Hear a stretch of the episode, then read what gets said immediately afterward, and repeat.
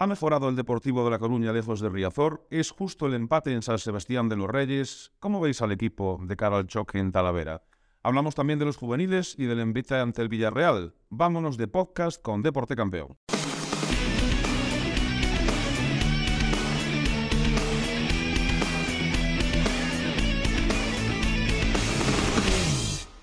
Buenas, bienvenidas, bienvenidos a este trocito de Deporte Campeón y Editorial La Capital que lanzamos a las redes desde nuestra redacción en el Palacio de la Ópera. Hoy nos toca hablar del Deport, cuando no también, ¿no? De un Deport que es algo así como una montaña rusa, como un Yang, un sí, un no. Bueno, comparamos su rendimiento en casa y en Riazón y la verdad es que las diferencias son más que notorias. Tenemos a tres de los periodistas de Deporte Campeón con nosotros, Israel Zautú, Armando Palleiro y don Rubén García. Irra, muy buenas. ¿Qué tal? Muy buena. Hola Armando. ¿Qué tal? Buenas tardes. Hola Rubén. ¿Qué tal? Buenas. Bueno, Rubén que tiene la voz así, pero bueno, que estamos todos un poco así, ¿no? Porque estamos en época de gripe A, P, C, D, E, F y todo un abecedario, ¿no? Yo el primero en caer hace unos días y, y aquí seguimos, pero seguimos, por lo menos seguimos. Los domingos son complicados en Coruña. Sí, y para la radiación del deporte más, porque es cuando el fin de semana, cuando va ahí, ahí apretamos nosotros, ¿no? Estamos todo el día al lío, estamos todo el día al lío. Pero es evidente que los fines de semana apretamos porque, bueno, juega el Depor, juegan todos los equipos y Estamos muy exigidos. estamos exigidos, como dice Arsenio, Por la estamos, noche, estamos muy exigidos. Bueno, y, y por la mañana algún día, No.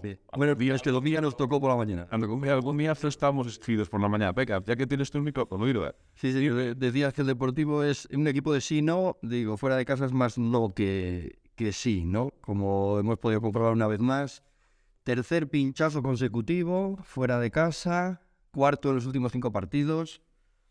El se ha dejado puntos en siete de los 11 partidos que ha disputado fuera. Que no conoce la victoria eh, fuera de casa en 2023.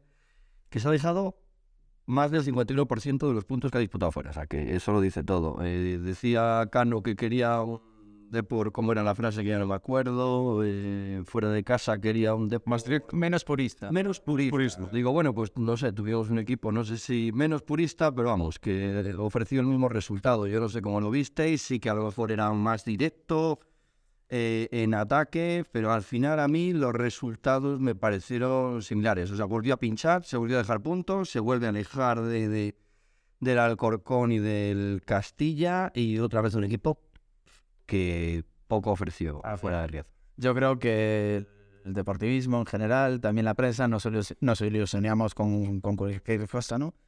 Y los primeros 20 minutos fueron bastante esperanzadores. El Deportivo, pues un poco llevó la posesión del balón, tuvo algún que otro acercamiento, tímido, cierto. Los dos únicos disparos de- del partido del Depor fueron muy tímidos también, eh, tiritos a cargo de Mario Soriano.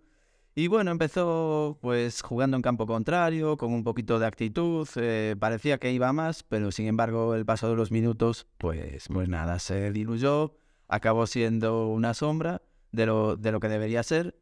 Y nada, los dos delanteros, Svensson y Lucas, no se sintieron nunca cómodos en este nuevo dibujo del, del equipo. Por lo menos Oscar Cano se atrevió a probar algo diferente, eso es cierto, hay que reconocerlo.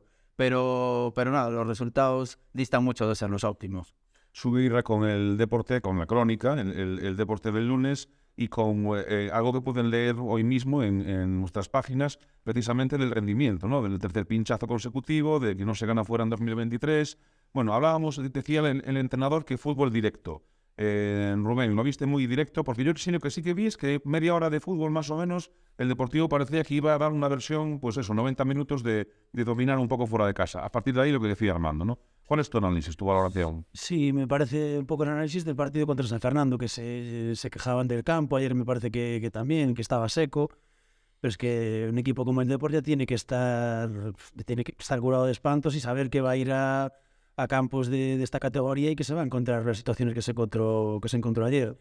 Eh, me da la sensación de que estamos cayendo un poco en la en el conformismo de que ya parece que nos vale ya empatar fuera, que, que el Depor no tiene que ir a ganar los partidos. Ayer decía el míster que, que el equipo fue más competitivo que en otros que en otros partidos como visitante, pero es que yo creo que no basta con ser competitivo. El Depor tiene que, que ir a ganar partidos. Obviamente luego no los va a ganar todos, pero lo que decía Irra, en 2023 no ha ganado fuera y creo que deberíamos ser un poquitín más exigentes. No, es que no debemos olvidar que somos el, el Depor en una categoría no profesional.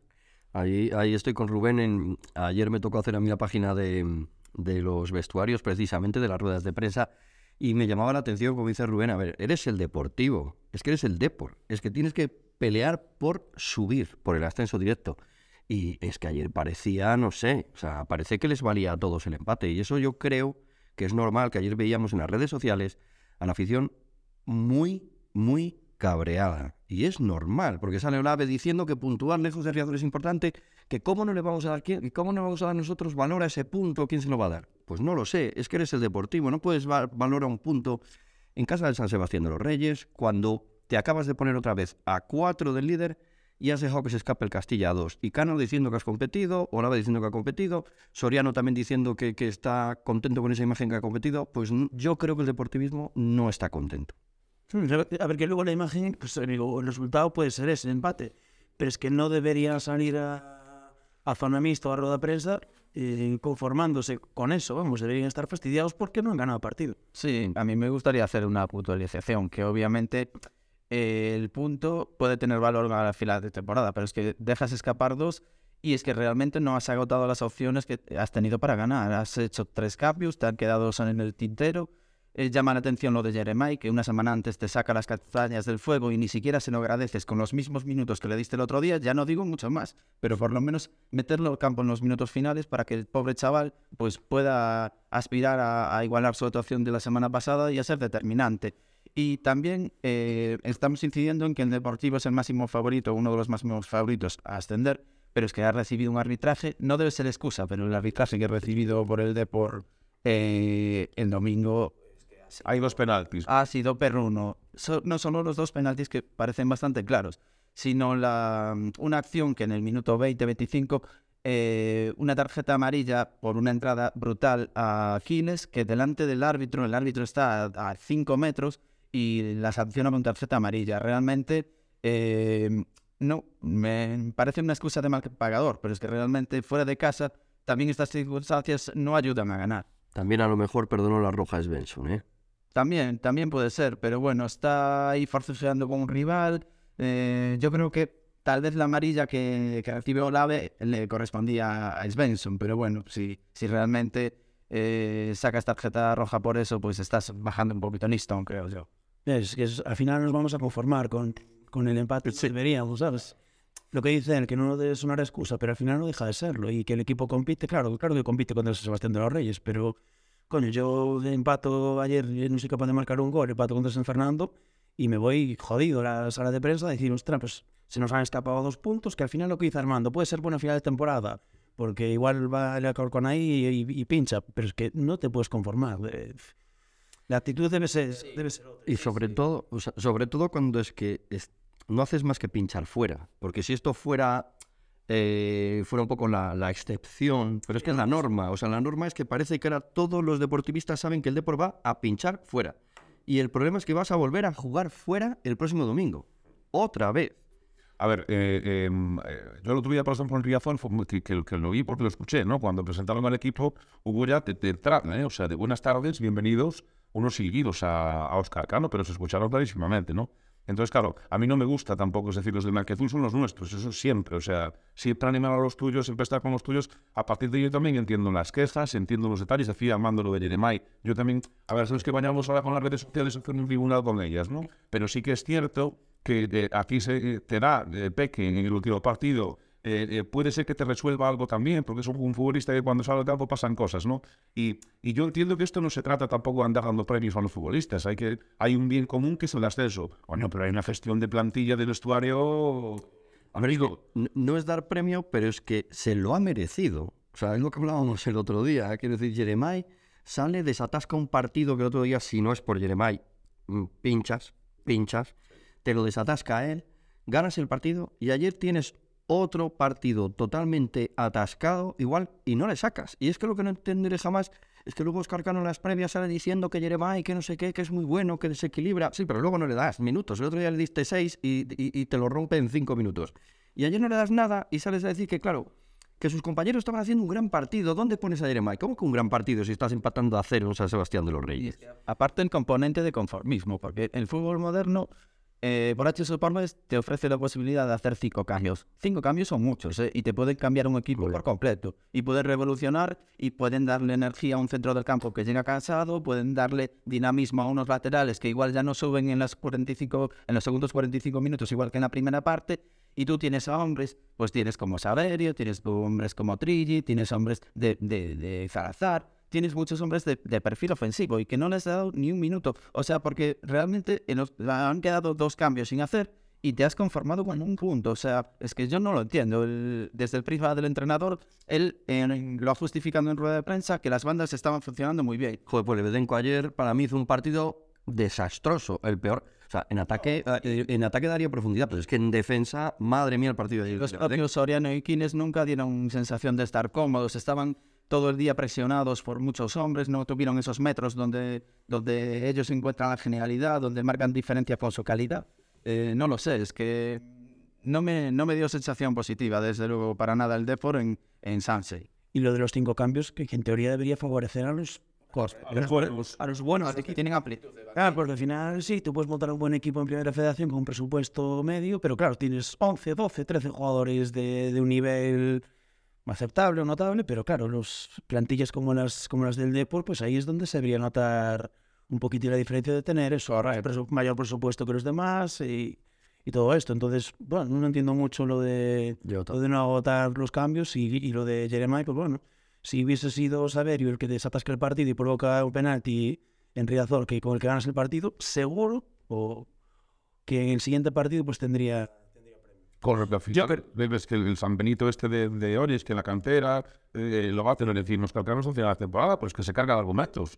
Se carga porque es bien lo que dice Rubén. Es decir, si lo hace Saberín, repite, si lo hace Jeremai, no. Porque hay otro componente que es el que la formación del futbolista nos lleva por estos derroteros de no darle la responsabilidad, bla, bla, bla, bla, bla. Pero esto ya, eh, no me vale, no me vale porque es lo que hablamos. Siempre estamos con la misma excusa de, de de la cantera, es que se tiene que ir haciendo, pero vamos a ver, y en el Barcelona no se hacen, que estamos hablando del Barcelona, un equipo que está compitiendo eh, eh, a nivel que es líder de la liga, que ya no está en la Champions, que le eliminaron, pero que compite a nivel continental, al Barcelona le vale y al Deportivo en Primera Federación no te vale en la cantera, es que lo entiendo, están verdes. ¿Y cómo no van a estar? Si no se les deja nunca, no se les da la oportunidad. Lo que dice Rubén, a Saberio se le daría, a ver, y se le da cinco minutos cada cuatro partidos. Futbolista canterano madura con minutos, pero también con minutos de calidad, no cuando vas ganando 3-0 y le das 20 minutos. Hombre, se agradecen también. Pero realmente en un partido que está igualado, que te van a rascar, que, que el rival te va a exigir muchísimo, ahí es donde madura un futbolista. En en situaciones que no son tampoco con el viento a favor. Y luego que yo creo que, que, que estará el chaval un poco perdido ahora mismo, porque, claro, eh, sales cinco minutos o seis, provocas un penalti, en la grada corea tu nombre, en el siguiente partido no tienes ni cinco, ni diez, ni uno, ni dos, ni tres, claro, ¿con qué motivación vas a entrenar el día siguiente? Pues ni uno ni tres, y cuando tu entrenador no ha agotado los cambios, que es lo que decías tú. Y que encima dicen en sala de prensa que tengas cinco cambios no significa que estés obligado a hacerlos. Hombre, no pero estamos hartos de escuchar a Cano decir que tiene un plantillón, que tiene una plantilla competitiva, que tiene fondo de armario. Pues demuéstralo, es lo que decía Rubén, demuéstralo. El Talavera a lo mejor bastante tiene con tener 13 jugadores, sí, los pero tú eres el deportivo y, y, y, y, no haces ni siquiera cinco cambios nunca. Parece que no los tienes en un partido que está atascado. Yo, os pregunto también, eh, ¿creéis que con los fichajes que se han hecho ahora, porque por ejemplo Arturo para fútbol directo, aunque luego metes a Arturo, Arturo y tampoco juegas directo, ¿no? Que esa es otra. Pero eh, eh, a mí me da la sensación como si hubiésemos construido un equipo para casa y otro para afuera, que fueran completamente distintos. Y ya, aplicando el cambio de fútbol directo que hizo el otro día, parece como si eh, fuera a ver ya dos deportivos. Es decir, el, el, el dominador de Riazor de calidad de talento y de fuera de, de, de, otra manera. Es que yo creo que se ha pensado la plantilla en función de Riazor, las características de tener la pelota, de ser jugadores de buen toque, de ser jugadores que combinan bien, que buscan los espacios, que mmm, se encuentran siempre más cómodos con la posesión del balón y que no se juega a la contra. Realmente para jugar a la contra fuera de casa, que a veces es necesario, pues tampoco tienes jugadores excesivamente rápidos. Si bien es cierto que Lucas ahora es un jugador pues más que útil en ese sentido. Pero, pero bueno, que no tienes, eh, no tenías tampoco eh, grandes eh, disputadores de duelos, normalmente se pierden en centro del campo, tienes más gente de, buena, de buen toque, de buen pie, que no gente pues con punto honor, gente con empuje, gente que te va a dar una consistencia que más que nunca fuera de casa es necesaria. Pero sí, sí me da la sensación de que, o sea, Alberto lleva razón en eso que, que comentabas. Claro, el peligro, porque el propio Cano dice después del partido, como decías Armando, que a lo mejor la plantilla se ha confeccionado más para pensando en Riazor, para ser un equipo dominador, pero sin embargo los fichajes de, de invierno, quitando Lucas, se han hecho más eso, eh, pensando en los partidos de fuera, un equipo batallador. El propio Cano decía que el mercado de invierno nos ha servido para contar con jugadores para ser más competitivos en este tipo de escenarios, ¿no? O sea, diciendo que claro, que te vas a encontrar fuera de casa partidos en los que no vas a poder jugar, el, estado, eh, o sea, el césped en mal estado, tal. Pero entonces corremos el peligro de que todavía cada vez se vaya dividiendo más, ¿no? Separando más esa imagen de Riazor y fuera. Lo que hablamos, por ejemplo, Villares, que, que, que, que, es una de las piezas fundamentales, ayer, o sea, el, el, el domingo se queda fuera. Em, o sea, parece que de repente en Riazor vas a jugar de una, de una manera y fuera de otra, con lo cual me da la sensación de que cada vez se alejará más el Depor, no sé. Y luego, bueno, el tema de Arturo, pues lo que comentáis, ¿no? Para, para un juego más directo, pensando en un delantero centro que va bien por arriba y que, que es, bueno, que domina ese tipo de acciones aéreas, lo que, lo que él quiere y lo que él demanda y lo que él pide en el campo es, son centradores. ¿no? Y no cuelgas ni mal. Claro. Y qué, qué buen centrador tiene, tiene el Depor. Claro, no es solo tener, poner a fichar a un delantero que vaya bien por arriba, pero ¿quién le va a poner los balones, sabes? Los extremos suelen ir para adentro, los laterales, Antonito no deja de subir, pero... Pero, No, de hecho, pero, pero, Pero el centro es lo suyo. pero el suyo, entonces, bueno. de hecho ya no está colgado el delantero del equipo. Sí, Quiero decir, que es- no tienes un centrador. Claro. Entonces ahí es como si tienes a alguien que va muy bien por arriba, pero es que tampoco tienes que se la ponga a la cabeza. Que además es curioso porque justo en el momento que salió Arturo, no cuelgas balones. Sí, es, es un sintomático decir, vaya, sea, hacemos un cambio que normalmente es un cambio pues en el que tú esperas que, que, que, que lleguen balones altos, que lleguen balones aéreos, balones que luego te puedan dar una segunda jugada, ¿no? Porque claro, con un hombre como Arturo, un delantero potente, te cae un balón, pues luego a Svel, a quien esté, ¿no? A Lucas, eh, que hablando de Lucas, eh, eh, que la gente puede decir, no marca Lucas ahora, pero bueno, la sola presencia de Lucas en el área rival es que intimida. Tienes dos hombres al lado de él, o sea, uno vigilándole, otro marcándole, eh, eh, es... es eh, aparte, Lucas se ve que está fino, se- está muy bien, se dosifica muy bien, lo ves en todos los campos. Eh, yo lo veo muy bien a Lucas. Eh, también a lo mejor es porque intento ser todo el objetivo posible, ¿no? Pero porque todos queremos mucho a Lucas, eso es cierto. Pero yo lo veo bien, ¿no? ¿Verdad? Sí, anda muy fino. Realmente tiene un cambio de velocidad importantísimo, fuerza faltas, cuelga los balones, aunque tampoco fue su partido en este sentido, tuvo alguna dificultad. Pero es un hombre que va muy por encima de la categoría, quiero decir. Se- no tuvo ningún balón de ninguna opción de remate en este partido, incluso pecó a veces de exceso de generosidad, pero bueno, que, que vamos, que está llamado a ser eh, el número uno de, de este deporte. Os iba a preguntar precisamente por eso. ¿Veis a un Lucas, eh, eh, a ver, que partimos de la base de que es un jugador, lo que decís antes, diferencial, ¿no? Entonces eso ya in- indica que lo que él haga normalmente al 100% va a estar bien hecho. Pero ¿creéis que peca en exceso de generosidad precisamente por hacer equipo, hacer piña, que más se le ve ahí, eh, y que a lo mejor tenía que ser un poco más egoísta? A ver, yo creo que asumió el papel como, como debería hacer, ¿no? O sea, tampoco es de egocéntrico en el campo, ni mucho menos, con lo los penaltis. Coño, él es un especialista balón parado, eh, tirando penaltis, podría, podría tirarlos y, y supongo que a Kiris no, tampoco le parecería mal.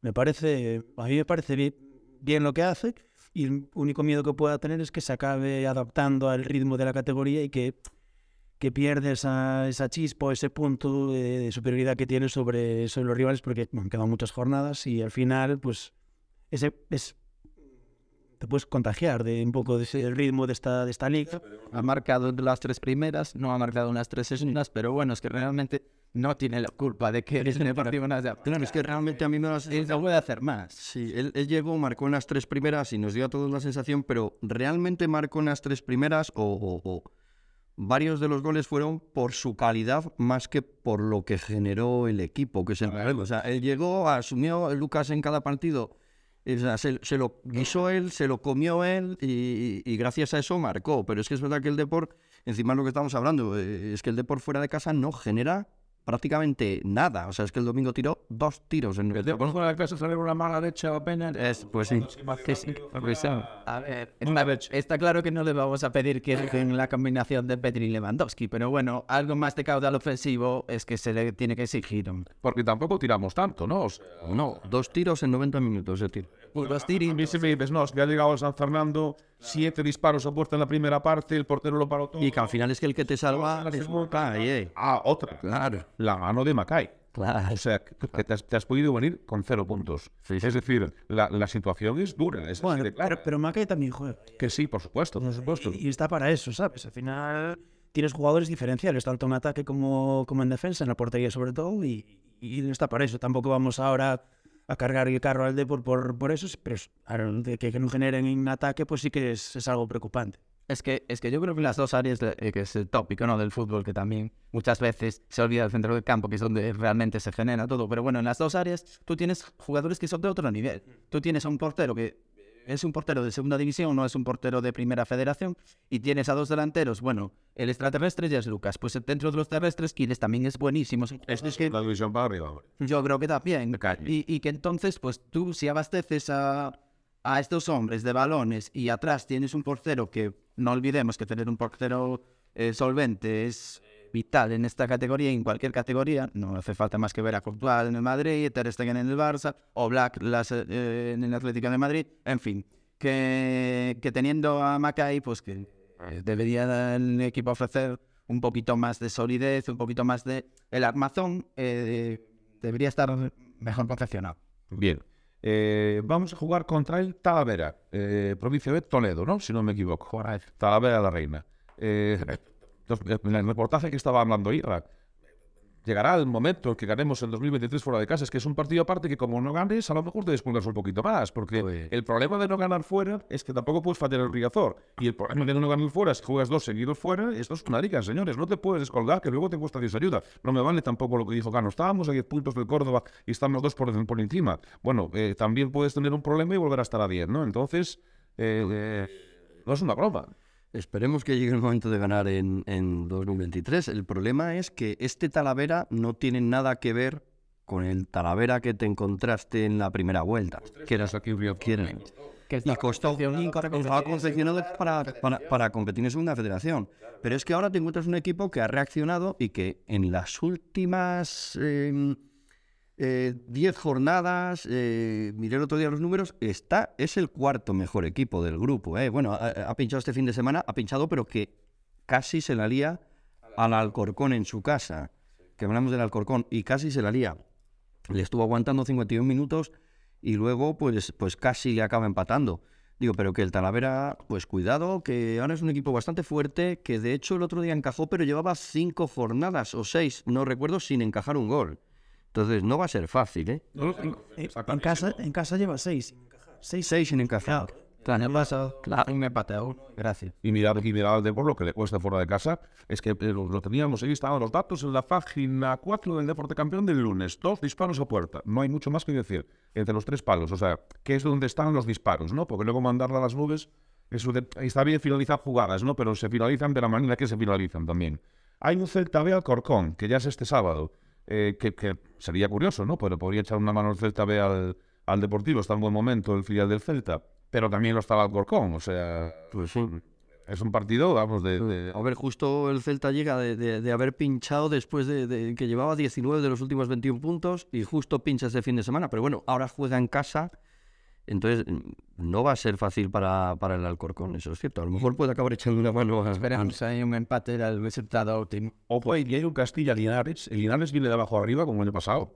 Eh, y está con 38 puntos, está ya cerca del Deportivo. Pero bueno, hombre, es, es, es, es el Gran Madrid Castilla, eso es evidente. Que es de los mejores equipos de la categoría, más está jugando bien al fútbol. Y ha regresado Noel, ha jugado los, los últimos partidos que llevaba, pues desde la quinta jornada no jugaba, había tenido problemas, bueno, tuvo esa lesión muscular que no le permitió jugar contra el Deport y eh, creo que luego ha estado encadenando recaídas, lesiones, y, pero ha reaparecido en estos últimos dos partidos, ha, de- ha sido titular. Y tenemos también un Fuenlabrada Córdoba. Y lo normal es que el Córdoba gane. Aprovechamos, por cierto, para mandarle un saludo al presidente del Fuenlabrada, que siempre nos escucha el podcast.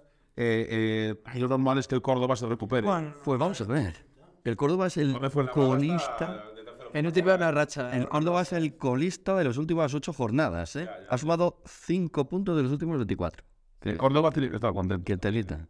En Córdoba creo que di- En Córdoba no hay deporte, una cosa así, no. El periódico deportivo no hay allí. Yo creo que no. Creo que no. Aparte, deportes somos muy pocos en España. Somos muy pocos. Están los grandes periódicos deportivos y luego estamos aquí nosotros en este bastión, en la esquina del mapa, resistiendo. Mira que estaban con, con el pecho bastante hinchado hace... Es que esta, es que esta, es la, esta es la primera vez, fue la antigua segunda vez. O sea, en cuatro semanas, eh, porque esto pasa en pleno división, ¿no? pero aquí pasa más. Les virlamos los fichajes los dejamos desestabilizados. El último Pepe Sánchez, que también lo querían.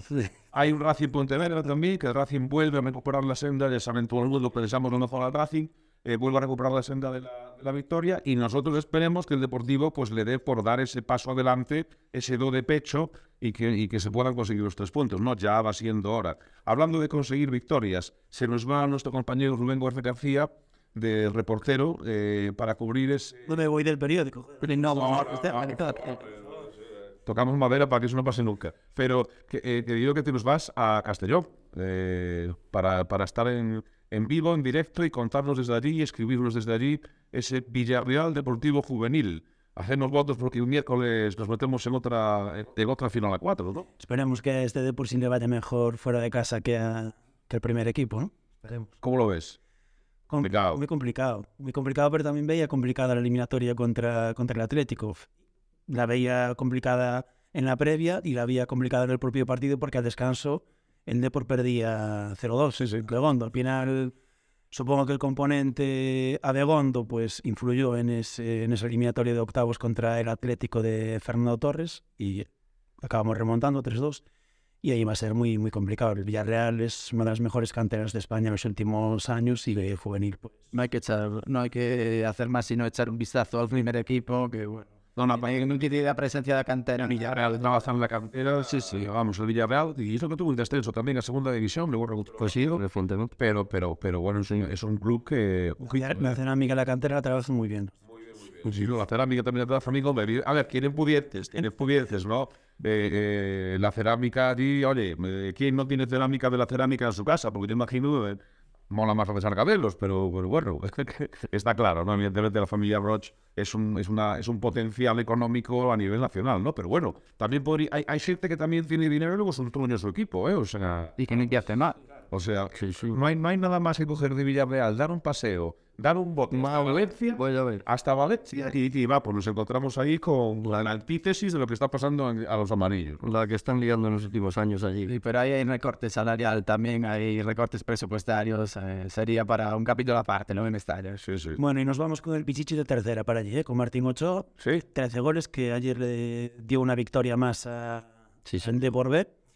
En el primer equipo no, No, no tiene. tienen en cuenta, pero en el Fabril sí, y el juvenil pues también, y a ver si está inspirado el miércoles. A ver si hay una alegría para el deportivismo, que la verdad eh, no lo hemos mencionado en el podcast, pero eh, qué moral los más de mil aficionados del Depor allí en Mata Piñonera, sufriendo el partido del Barça, gastando tiempo, invirtiendo dinero y, y nada. Joder, es que ¿A no os pasa a vosotros? Yo cuando veo a la gente, y lo veo por, es que me da un orgullo, ¿sabes? Me, me da, veo a la gente ahí animando, es que son.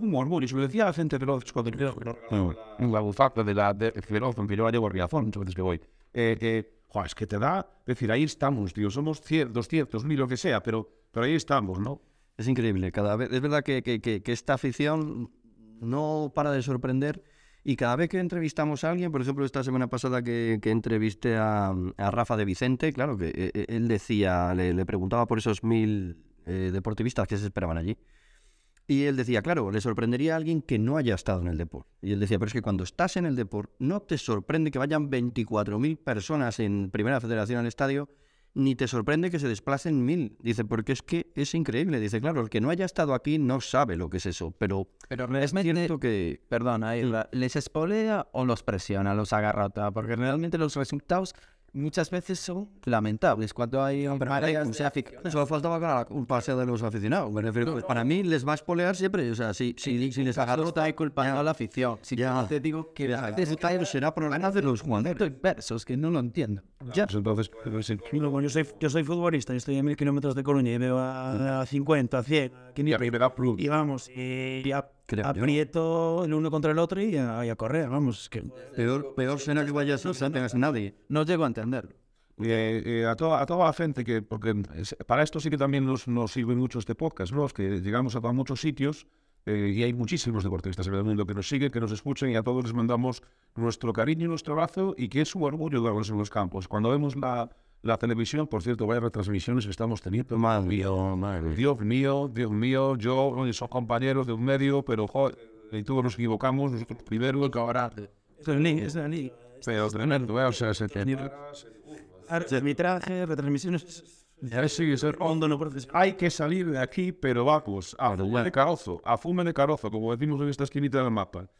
Bueno, compañeros, vamos a ver lo que pasa. lo vamos a contar en Deporte Campeón, a ver si este fin de semana tenemos una alegría. Pero antes, a ver si tenemos una grandísima alegría con el equipo de Manuel Pablo, con los juveniles, porque la verdad es que, bueno, es, es, es lo que decía Armando, ¿no? También la afición necesita turboalimentarse un poco, no solamente del primer equipo, sino de todo, ¿no? Y todo esto da alegrías. Y nos da alegrías en los últimos años en la Copa de Campeones, en dos temporadas, la pasada la Youth League. Este, Se les puede pedir mucho más. Ahí sí vale. Yo lo que tengo claro es que el próximo fin de semana no estará ni Jeremai, ni Trilli, ni Martín Ochoa. En el 11, el decano. Esos sí que no están. Muchas gracias. Gracias a vosotros. muchas gracias. Gracias a vosotros. Y a todos vosotras, a todos vosotros, gracias por estar con nosotros, gracias por ser parte de Deporte Campeón y nos escuchamos en la próxima. Sed buenos, sed felices, Forza Deport y sobre todo pasado muy bien.